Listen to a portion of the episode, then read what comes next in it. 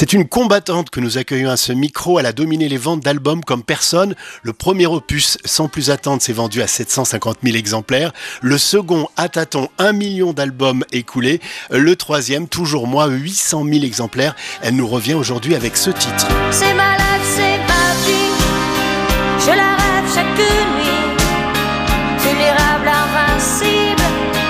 Rien n'est impossible. Bonjour Axel Red. Bonjour. Euh, vous nous offrez un double best-of, 30 ans de succès, 30 ans de vie et ce titre inédit, C'est ma life, c'est ma vie. Euh, Qu'est-ce qu'elle raconte cette chanson? Bah, je dirais que c'est un petit peu euh, mon My Way. Ah oui, très bien dit. En même temps, c'est un côté euh, What a Wonderful World. En fait, pour moi, la vie, c'est de la perception. Le bonheur, c'est de la perception. Tout est de la perception, en fait. Je ne savais pas que vous aviez été ambassadrice de l'UNICEF, que vous défendez euh, les droits des femmes et des enfants dans les pays en guerre, au Congo, au Niger, au Cambodge, au Mexique, partout dans le monde. Mon combat féministe, c'est un, un combat qui date d'il y a très longtemps. Déjà, il y a 15 ans, en fait, j'ai écrit Sisters and Empathy. C'était c'était sur les violences sexuelles. Un, un autre album, Un cœur comme le mien, pareil.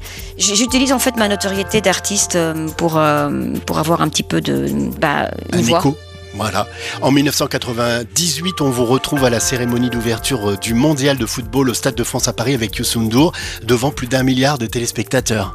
C'était magique ce moment. J'ai vu euh, Youssou la semaine passée parce qu'on a remis en- ensemble Je un prix ça, à des oui. jeunes euh, euh, entrepreneuses africaines, ensemble avec la ministre de la coopération en, en Belgique.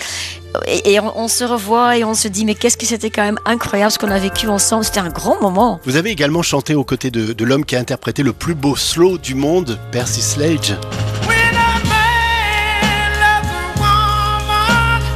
Ce que j'ai trouvé extraordinaire en voyant cet homme quand il a interprété son grand tube When a Man Loves a Woman, il l'a fait avec une la même conviction qu'au premier jour. Et je trouvais ça beau et j'ai compris quelque chose, c'est qu'en fait, quand on a un grand, une, une, une, une chanson qui continue à exister chez les gens et qui est tellement importante pour les humains, il faut être très en gratitude. C'est un cadeau de se dire, tiens, je, les gens se, se, se marient sur parce que c'est toi, ou, ou je fais partie, tu fais partie de la vie des gens. Mais c'est tout à fait ce que je voulais vous dire. Tout ce vécu, toutes ces vies se retrouvent dans ce best-of, justement. Et vous avez cité quelques chansons, c'est exactement ça. On a aussi, par exemple, l'engagement contre la guerre et la violence avec euh, Manhattan Kaboul, avec euh, Renaud. Il y en a d'autres aussi. Manhattan Kaboul, c'était un beau moment parce que j'apprécie tellement l'artiste et, et l'humain aussi, euh, parce que je ne peux pas dissocier les deux. Le respect de l'autre dans le couple, ou plus précisément le respect des femmes, euh, avec cette chanson Reste des femmes qui se trouve dans ce, dans ce double album. J'ai pensé à, à, à, à des personnes euh, que je connaissais autour de moi qui étaient prêtes à s'oublier pour garder quelqu'un.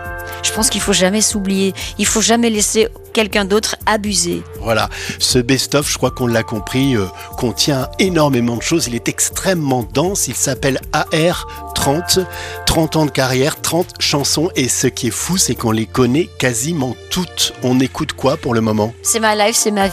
Voilà, C'est- un petit peu un résumé de ce que je pense de la vie, tout simplement. Red pour nous rappeler que la vie, eh ben, elle vaut vraiment d'être vécue. Merci. Merci. Dieu non merci. Vivre éternellement. Pour te perdre de vue. Perdre mon émerveillement.